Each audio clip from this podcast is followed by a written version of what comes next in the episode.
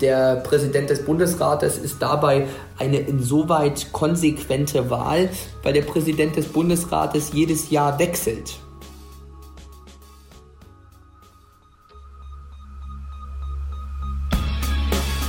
In guter Verfassung. Der Grundgesetz-Podcast.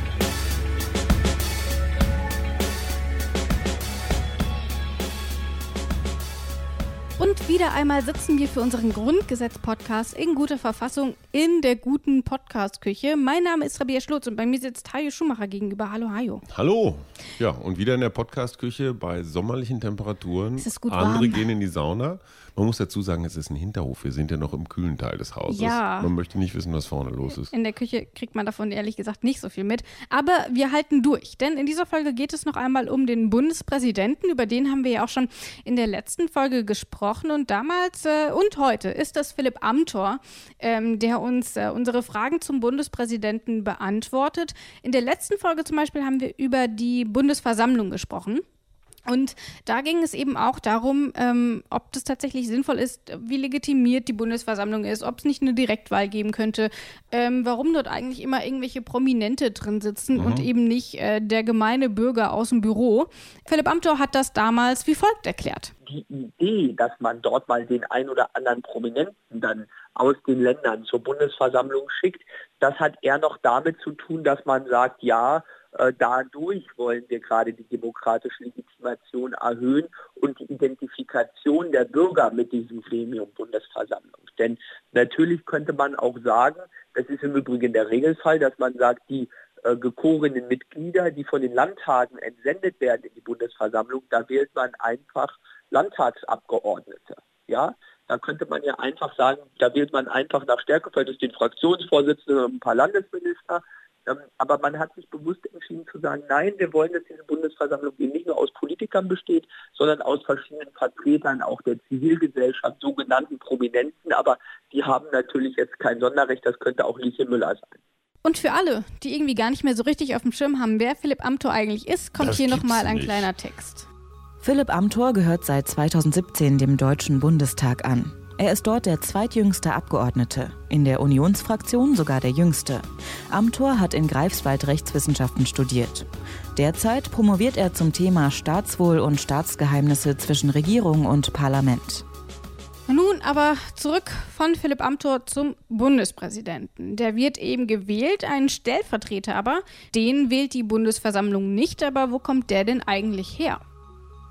Die Befugnisse des Bundespräsidenten werden im Falle seiner Verhinderung oder bei vorzeitiger Erledigung des Amtes durch den Präsidenten des Bundesrates wahrgenommen. Der Präsident des Bundesrats ist also der Stellvertreter des Bundespräsidenten. Ich bin mir ziemlich sicher, dass ich das irgendwann mal gelernt habe. Also würde mich jemand auf der Straße vor zwei, drei Wochen gefragt haben, Ja, ich Bin ich hätte, mir nicht sicher, hätte ob ich's gewusst hätte. Bundestagspräsident gesagt. Ja, ne? Ich glaub, Oder ich also auch. so natürlich. ja. Ich glaube, der alleroberste Fehler wäre gewesen, Bundeskanzlerin. Nee, das hätte ich, da wäre das, aber. den hätte ich nicht gemacht, aber Bundestagspräsident- ist für mich immer so Ja. Parlament. Ja, Voll. Hätte ich glaube ich auch. Aber auf den Präsidenten des Bundesrats wäre ich ehrlich gesagt nicht gekommen. Ähm, aktuell ist das Daniel Günther, der ist von der CDU.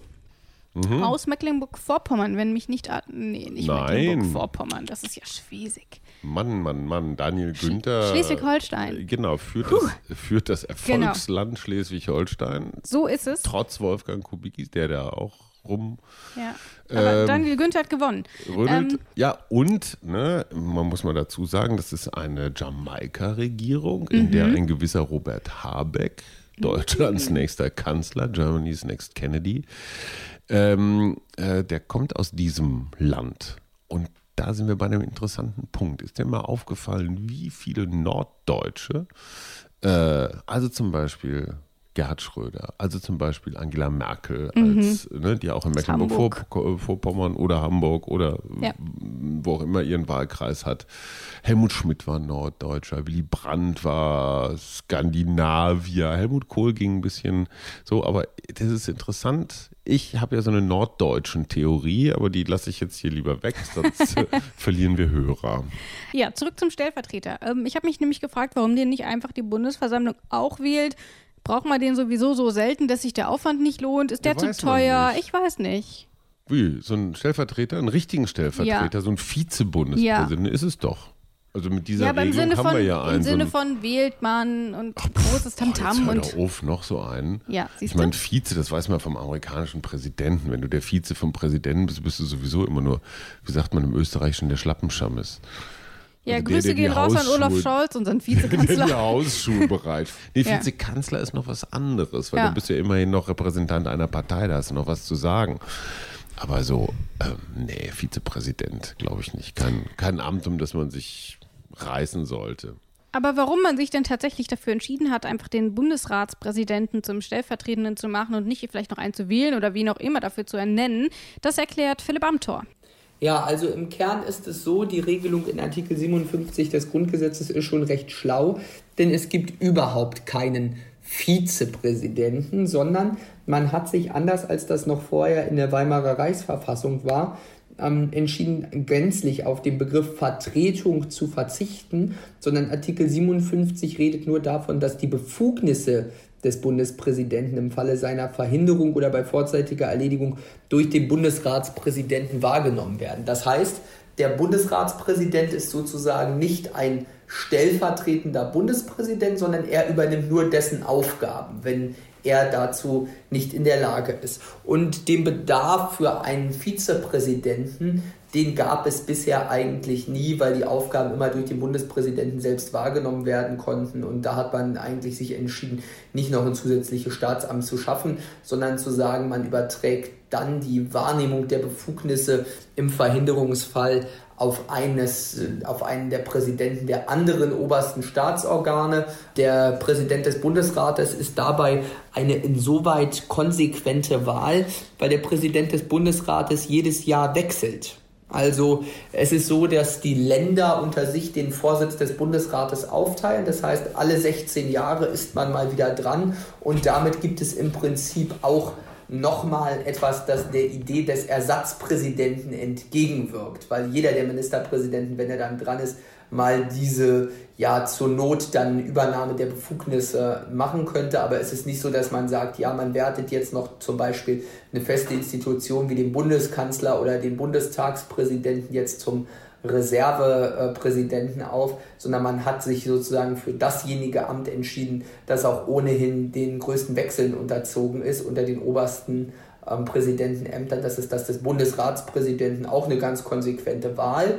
Und man sollte vielleicht auch noch bedenken, in der Regel sind die Ministerpräsidenten mit den Funktionen des Bundespräsidenten, wenn wir an die Details denken, wie Ordensverleihung, Benennung von Beamten oder Ernennung von Beamten oder auch ähm, andere Repräsentativaufgaben. Damit sind die Ministerpräsidenten sehr vertraut, da in der Regel in den äh, Fügungen der Landesverfassung die Ministerpräsidenten diese Repräsentativaufgabe des Staatsoberhauptes übernehmen, da die Ministerpräsidenten ja die ja, obersten Vertreter der Länder sind, die ja eigene Staaten sind. Darüber hatten wir mal gesprochen, Eigenstaatlichkeit der Länder. Das hat eben auch vor allem historische Gründe. Früher in der Weimarer Verfassung hat das eben zunächst die Regierung übernommen. Das wäre heute nicht mehr denkbar. Und später dann eben auch der Präsident des Reichsgerichts. Ähm, weiß ich nicht, ob man das heute noch den Bürgern vermitteln könnte.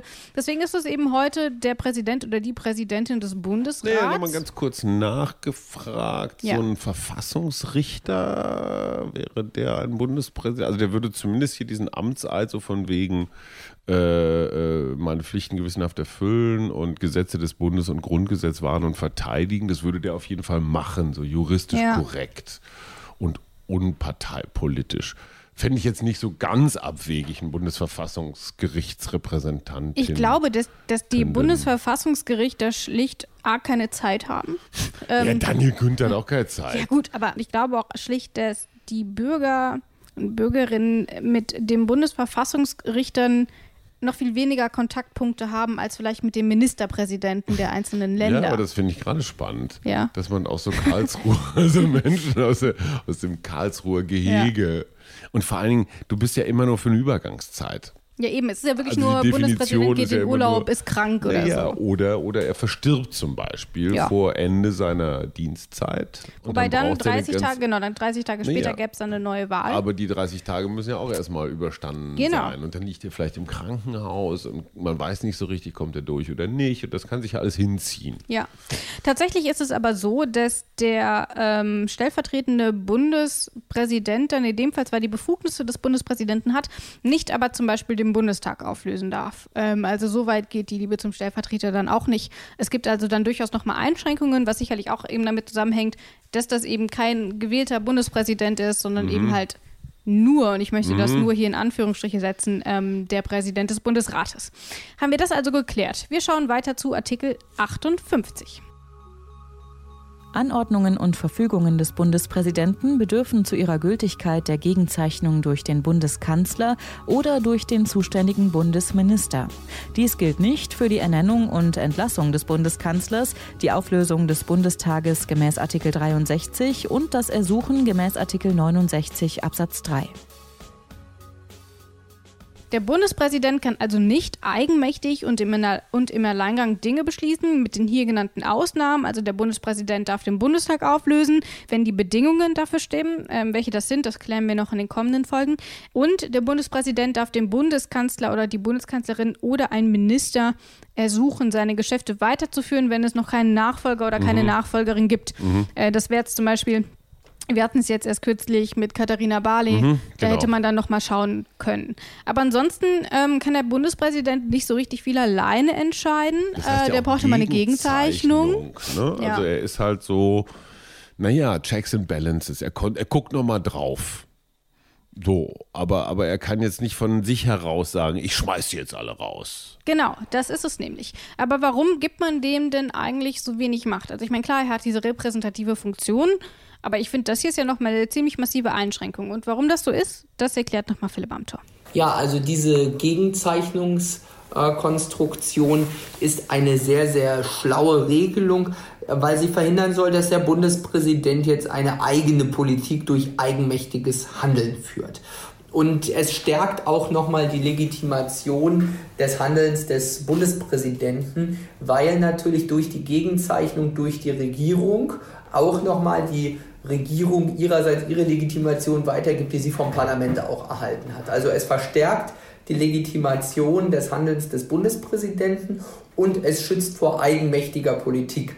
Das ist etwas, darüber haben wir schon gesprochen. Der Bundespräsident hat eben insbesondere so eine repräsentative Stellung. Er bekleidet zwar das höchste Amt im Staat, aber eben mit verhältnismäßig wenig Machtoptionen ähm, was eben auch natürlich historisch bedingt ist. Und durch diese Rolle ist auch erklärbar, warum zwar solche Akte gegengezeichnet werden müssen, nicht aber zum Beispiel zu reden oder so. Also ich finde, Reden halten ist so der Inbegriff von repräsentativer mhm. ähm, Arbeit, finde mhm. ich. Dieses, er hat die Macht des Wortes, das sagt man ja immer über den Bundespräsidenten, hat ja sowas ganz fürchterlich herabwürdigendes. Das heißt mit anderen Worten, er hat nichts zu sagen. Ja. Und diese bildungsbürgerliche Attitüde, so, oh, mit der Kraft der Rede kann er die Welt aus den Angeln heben, schon sehr romantisch. Ne? In Wirklichkeit ist er ja doch ein armer Wicht.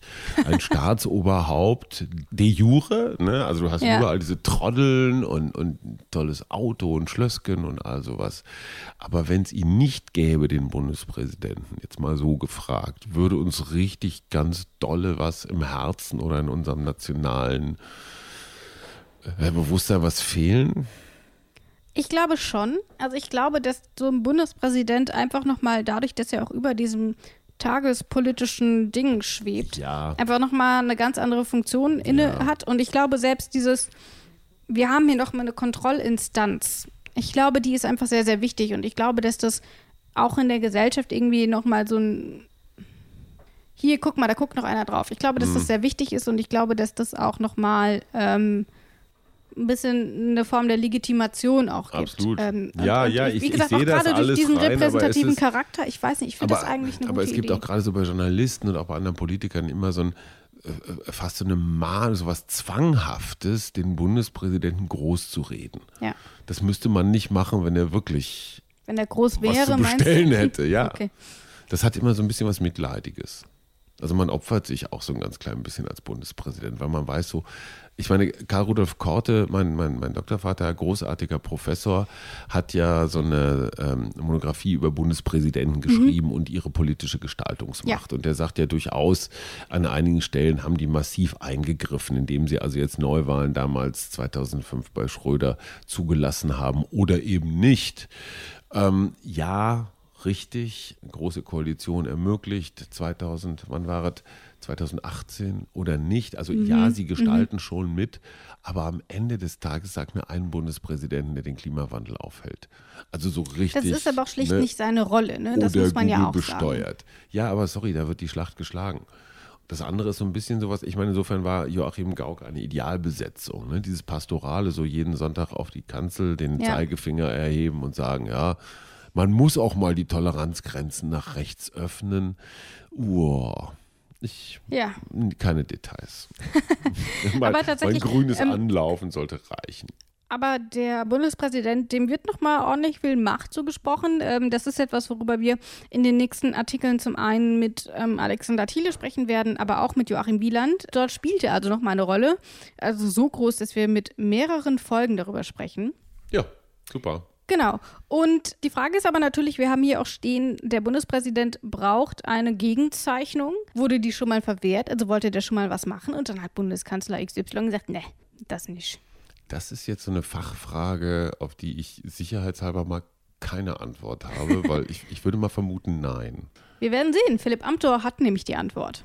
Also so eine Konstellation ist mir jetzt ad hoc nicht bekannt, ähm, weil das würde natürlich auch die schwierige Frage aufwerfen, was Gegenstand dieser Gegenzeichnungspflicht ist und ob und inwieweit ähm, denn der, äh, der, der Bundeskanzler den Bundespräsidenten dort beaufsichtigen, kontrollieren kann. Also so eine Konstellation gab es, soweit ich das jetzt hier sehe, bisher noch nicht. Das waren also diese beiden Artikel. Ähm, auch dort sind wir durch. Das heißt aber noch lange nicht, dass wir mit dem Bundespräsidenten durch sind. Das Ganze ist nämlich ein so großes Thema, dass wir das ein bisschen gestückelt haben. Deswegen können wir diese etwas kürzere Folge auch mal verkraften. Ähm, in der nächsten Folge geht es dann um die kommenden drei Artikel, nämlich die Artikel 59, 60 und 61. Das ist dann auch wieder mit Philipp Amthor und natürlich auch wieder mit Haie Schumacher, der einen kurzen Einblick in Artikel 59 gibt völkerrechtliche Vertretung des Bundes. Huch! Völkerrechtliche ja. Vertretung? Haben There wir nicht einen Außenminister? Go. Haben wir nicht eine Kanzlerin? Jetzt Was hat denn jetzt unser bist du neugierig, Bundes ja. ne? Allerdings. Was das alles damit auf sich hat und was völkerrechtliche Verträge mit dem Bundespräsidenten zu tun haben, das klären wir dann in der nächsten Folge. Wie gesagt, wieder mit Philipp Amthor. Ich kann es ehrlich gesagt gar nicht erwarten. Ähm, nee, find ich, ich, finde, ich finde, Bundespräsident ist was, da kann man irgendwie gut drüber sprechen. Weil du willst es in Wirklichkeit auch mal werden, wenn du groß bist. Ja, ins, wenn insgeheim, insgeheim wenn, ich warte schon drauf, dass ich endlich, ja. endlich 40 bin und keine Podcasts mehr machen muss und ja. dann ähm, Rabea for President. Ja. Mit diesem Schlachtruf. Erst übernehme ich noch den SPD-Parteivorsitz und dann kommt ja. Bundespräsident. Tschüss. In guter Verfassung. Der Grundgesetz-Podcast.